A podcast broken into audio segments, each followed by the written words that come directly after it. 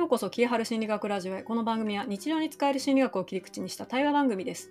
公認心理師植木系、ボイシーパーソナリティの大石春が読み解いていきます。ということで、キエさん、76回目よろしくお願いします。はい、お願いします。今回はですね、前回の75回に引き続き、認知行動療法とはから、うん、あのアーロン・ベックさんっていう方を取り上げながら、えー認知行動療法なんぞやっていうのを深めていきたいと思います。はい、はい、どうぞよろしくお願いしはいます。、面白そはい、このアーロン・ベックさんっていうのは何なんですかね、誰なんですかね？う。アーロン・ベックさんはですね、えっ、と、ベック先生ね、あの、精神科医の先生ですね。で、アーロン・ベック先生は精神科医で、あの、うつのね、患者さんとこう、なんだろう、治療に当たってたわけですよ。で、そしたら、えー思考パターンに気づいたんですね。うわ、うつ病患者って結構同じ思考パターン持ってるやんってなって、多分別に そんな言い方しないと思うんですけど、で気づいて、で、えっ、と、認知療法と一緒にね、あの、認知療法っていうのをどんどんこう広げていく、あの、いろいろ実践していくっていう風な感じです。なるほど。生まれはペンシルバニア州ですね。アメリカ。アメリカで、お父さんはウクライナからの移民だそうで、ユダヤ人で、えっ、と、ね、この、このラジオではおなじみユダヤ人の方ですよ。ではい。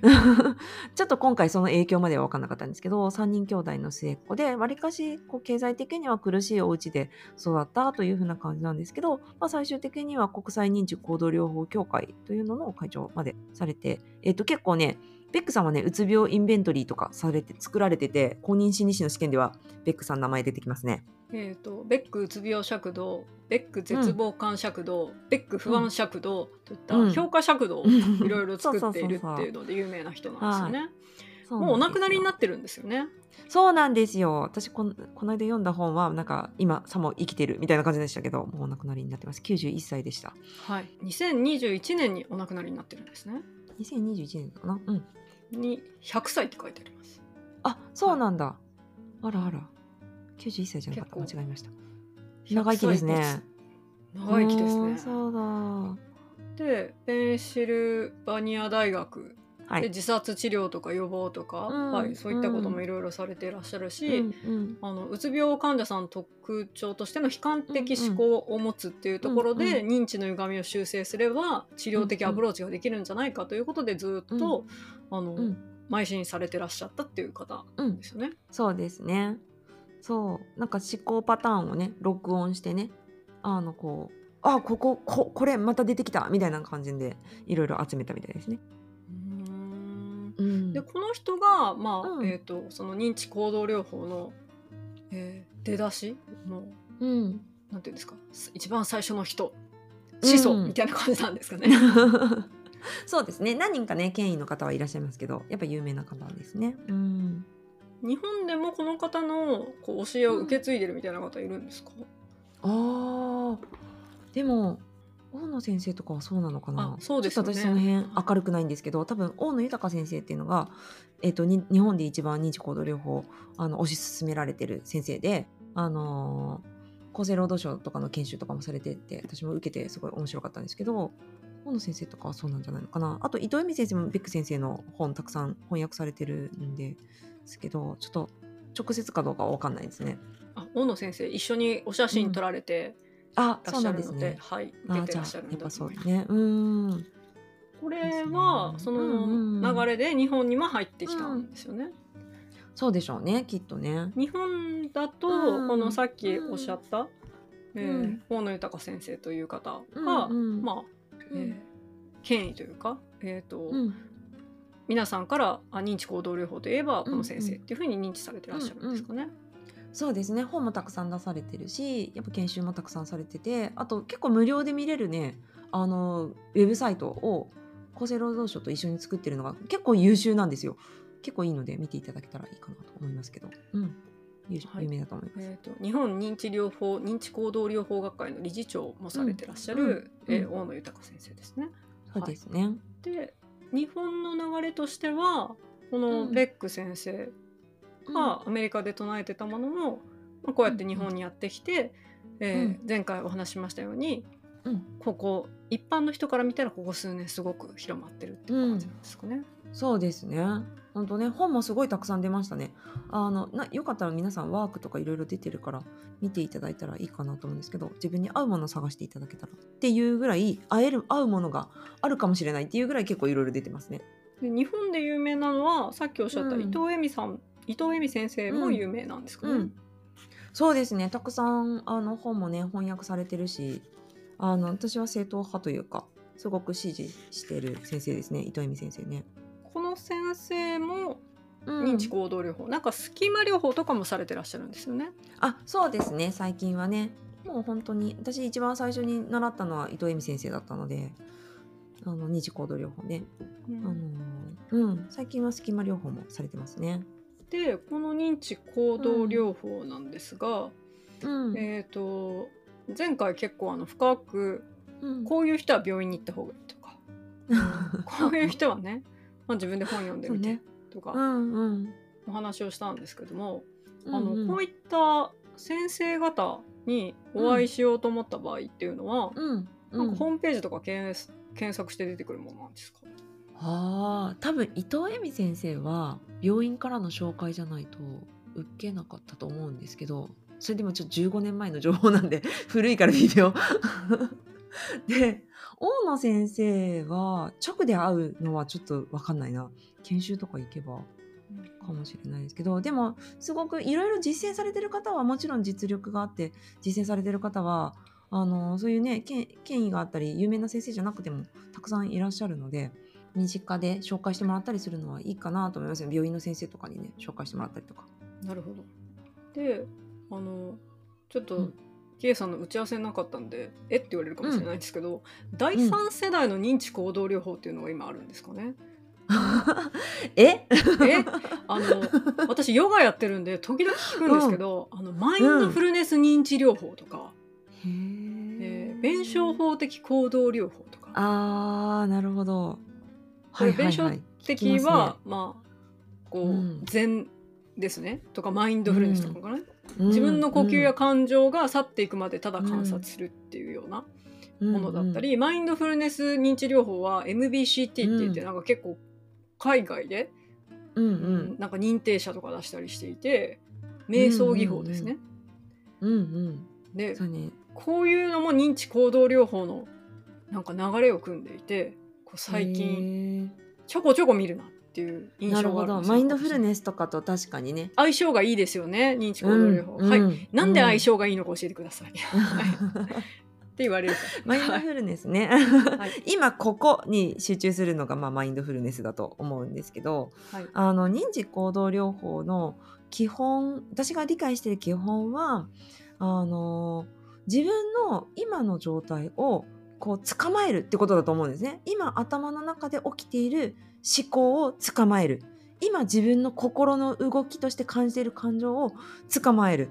で体のあの状態あの汗かいてるとかあなんか息苦しいとかそういうのも捕まえる。そして何を自分が行動としてアクションとして起こしたのかっていう行動も捕まえるっていう。まずその自分をメタ認知って言いますよね。客観視する視点をね、それを結構鍛えてあの捕まえるっていう作業をすごいするなと思うんですね他のね あの心理療法に比べて。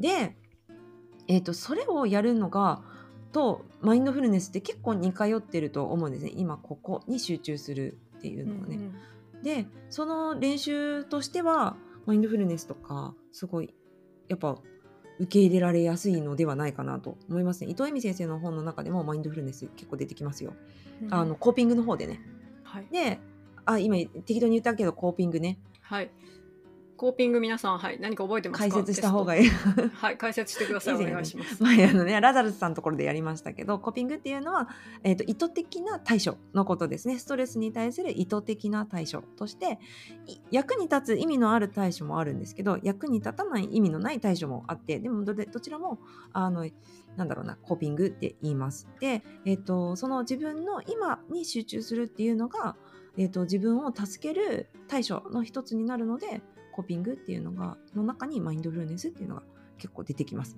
はい。私ヨガやるんで、あはい。のヨガってその瞑想ヨガって別にあのうん。ポージングだけじゃないので、うんあの段階の中で瞑想って必ずあるんですよね。でその中で、そのマインドフルネスってまあ相性がいいわけですよ。えーとなんていうか、観察瞑想自分のことずっと観察し続ける、呼吸がどうなってるとか、姿勢がどうなってるずっと観察したりしますよね。でその観察瞑想ってまあ仏教じゃないですかもともと来てるの、であともう一つ手法としては視観瞑想止める見る、何かに集中してその一つの物音をずっと見る。例えば音楽、マントラをずっと聞くとか火の光を見るとか、なんかそういうのあるじゃないですか。で、あのマインドフルネスってその観察の方じゃないですか。観察瞑想由来じゃないですか。でさっきおっしゃったようにその認知行動療法と相性がいいっていうのすごいあの分かるんですよね。うん、で実際マインドフルネス認知療法って瞑想技法を入れてその自動的にずっと湧き起こっていく思考にとらわれずに、うん、今の状態に集中しましょうっていうので、うん、患者さんのうつ病のセラピーになりますよってこれ多分精神科医の人が作ってるんですよね。でこれ第三世代のまあ認知療法なんていう言い方をされたりしますが、ね。すごい勉強になりました。はい、ででこれあの、うん、じゃあなんかこれがね、うん、えーうん、どうあるかどうなるかっていうのは、まあなんか今後どうなっていくんだろうなっていう私が個人的に興味があるんですよ。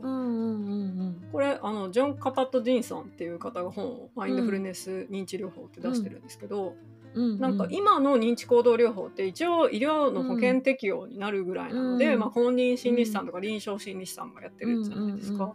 このマインドフルネスストレス低減法とかね、あのマインドフルネス認知療法とかってなんかこう普通のね 人がねなんかちょっと講座受けたらできれ、できますよみたいな扱いに日本ではなってたりするから、まあね。うんうん、それってどうなんだろうなってちょっと思ったりして。ちょあ確かにね、うん、ああなるほど。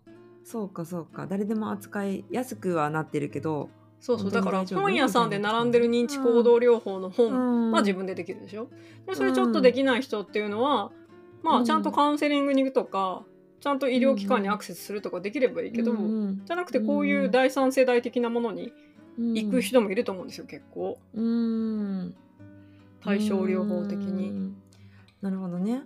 うん、やっやっぱりね効果出そうと思ったら私はその心理教育の部分ってすごい大事だと思うんですよね。うんうん、その前回お話ししたような頭の中ってどういう風になっててどういう風にすると不安ってたくさん湧き起こりやすくってとかそういう風な構造とか、そのモデルとかっていうのを知らないでじゃあ第三世代は知らせるのか知らせないのかちょっとよくわかんないんですけど、うん、知らないでやったらやっぱそんなに効果は薄いのではないかなと。思ったりはしますね。なんか要は頭に浮かんでは消え浮かんでは消えするものをこう雲を眺めるように眺めてああそういう感じなんだなってなるのはすごい大事なんだけれども、うん、なったからって目の前の例えば手洗いが止まらないとかっていうのは変わらないんじゃないですか。うん、でそこをつなぐところがやっぱその基礎の知識の部分じゃないかなと思うのでそこを教えてくれる人を選んだ方がいいのではないかなと思いますけどね。なるほど。うん、うん。こう素人から見てると例えば伊藤恵美先生も干しぶどうで食べる瞑想的なこと、うんね、マインドフルネスとかされるじゃないですか、うん、ちょっとわからない人にご説明すると、あの、マインドフルネスって今ここに注目するんだけども例えば私たち、食事をとってる時って今食べてる気がするけど、必ずしも集中してるわけじゃないんですよね。流れで食べていてあのなかなかその咀嚼して飲み込んでどうなっていくみたいなことまで感覚を研ぎ澄ましてるわけではない、うん、でもそれをマインドフルネス的に今ここに注目させようというので、うん、食べる瞑想なんて言い方もされますが例えば干しぶどう一つをもう何十分もかけて味わいながらその味がどう変化していくのか、どう口の中に入ってどう変わっていくのかっていうのを着目するっていうワークがあったりするんですよ。でこういうのもそのなんていうんですかマインドフルネスストレス低減法とか、あの、うん、マインドフルネス認知療法とかではされたりする、うん、でも、うん、伊藤恵美先生とかもしたりする。そうすると普通の人から見ると同じことしてるんだから、じゃあよりアクセスしやすいとこに行こうってなったりすると思うんですよね。あそうね。それはね。で 混乱期みたいな感じでそう、うん。う。ん、私たちがこう自覚的にねなんかその、自分のそれがもしねうつ病とかだったりしてねちゃんと治したいっまあ、ちゃんと直したいっていう自分の人が思ってるのか分かりませんが、うんうん、でもそういう時になんか一歩このいろんな情報がある中でさっき K さんがおっしゃったように、バックグラウンドにどういう心の構造を理解するような知識を持っているんだろうかこの人は、うん。みたいなことをうん。ちょっと賢く見る目みたいなのは消費者としているものなんじゃないかなっていうのは思ったりします。そうですね。うん。なんかそ多分それでうまくいく人もいるんだと思うんですよね。そういないとは言わない。うんうん。いるんだと思うんですでもその心のこととか生きづらさのこととかってやっぱ基本的には人とは比べられないからうん。うん。私は割とその系統だって教えてくれる人とかまあ普通に考えてなんか私これちょっとうまくできないですとかって言った時に嫌な顔しないとか 当たり前のことですけど、うん。でもそういうところなんか違和感とかは大事にしてもらいたいなとは思いますね。うん。大事なことかもな。うん。その違和感ってさっき嫌な顔しないって言われたのをちょっと私うん。リンクしたんですけど、うんあのうん臨床心理士の東畑開人さんが書いている本「うん野の医者は笑う」っていう本で、うんうんうん。私これちょっとボイシーでも、はい、紹介したんですその回聞いたわ。はい。うんでそこでその臨床心理士とか公認心理士さんとか、まあ、いわゆる学問ん。でその医療医療じゃないですかそのうん。精神的な療法をしている人たち、と野の医者の何が違うのかって言われたら、そこの差っていうのを言われてたんですよ。ああなたのやってることが効果ないですよって言われたら、のの医者は怒,、うんうんうん。怒っちゃうんですよね。じゃあ向こう行ってくださいってなるわけですよ。ああなるほどね。でもうんうんうんうん学問っていうのは、それ本当に合ってるんですかって言われるのをずっと本当に合ってるのかなって思いながら検証して、答えがずっとない世界じゃないですか。うんそうだね。そういうのに慣れてる人たちでしょ？うんうんうんそうだね。慣れてるっていうかそういうもんだと思って検証してるからね。うん検証をずっとしてるら。からこれが100%き聞くなんて思ってないわけですよだからそれが思ってない思ってない。あなたのやってることは聞きませんって言われたらうん。聞かない人もいるってことを受け入れられるのが臨床心理なんだっていう話をされてて、ほどね。すごい私うんうん腑に落ちたんですよ。なるほど。うん私も今腑に落ちた。なるほどなるほど。うんうん。そうだね。それちょっと自分には合わないかもって言われた時に、うん、なんかあそうかじゃあこの人に合わないからちょっと私のやり方間違ってたかもしれないからちょっと違う方法探してもいいですか？とかってなるよね当たり前に。そう学問やってる人はねだってその方法以外の方法がこの世にはあるかもしれないっていう可能性を見えるわけじゃないですか。もちろんもちろん。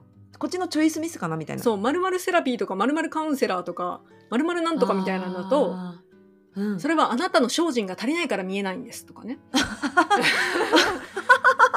なるほどね。それはあなたが悪いから私の両方が効かないんですってなっちゃうんですよ。おもうちょっと頑張れみたいな。そうもしくはじゃあ向こうに行ってくださいってなっちゃうんですよ。あうち来なくていいですよって。よってああ、なるほどね。はいはいはいはい。っていう話を今ふと思い出した。うん、いや でも本当そこはね結構見分けるポイントかもしれないですね、うんやっぱね。うーん。でその東畑海人さんは なんすごいなんとか、うんなんかセラピーみたいなのうんのマスターになるみたいな講座を受けてて、そのマスターみたいな人がこう両方してくれて、光が見えてきますか、いや見えてきません。見えてきますか？いや見えてこないです。残念ながら。って言ったら だんだんマスターが怒り出すんですよね。うんうんうんうんでもしょうがない。見えないものは見えると言えないって書いてて。確かに。うんうん。でもそこで見えて治る人もいるんだと思うんですよ、そうだね。うんうん、ううん。ん。でもそれを多分臨床心理とは受け入れられるんですよね、そうだね。そういう人もいると思うよやっぱり。うんうんうん。うん。そうやっぱマッチングが合ってればね。そううん。でなんかでそれってやっぱ再現性が低いじゃん。うん多分そのビッグさんも言ってるけどうんそのなんだろうなし実践家である上にかつ科学者でもあるのが多分心理療法家なんだと思うんですよ。あなるほどねはいうん、だから実践家だけであったら多分ほとんどみんなそれなりに何かしらの成果はあるんだと思うんですよ。でかつ科学者であるためにはやっぱりそこは再現性であったり汎用性であったり妥当性であったり信頼性であったりっていうものをうん。高めないといけないかな。だからずっと勉強してるっていう風な感じだと思うんですね。ほとんどのすごく熱心にされてる方は。うん。でね。だから多分そこの違いじゃないかなと、うん、なるほど。思いますね。うん、ただやっぱ治る確率が低いんであれば治るというか楽になる確率が低いんであればそれはなんかファーストチョイスではないなとかエクセレントチョイスではないなっていうふうに私は思いますね。うん、じゃあ賢い病者であれっていうのがすごい大事なんですね。そうだね。なるほど。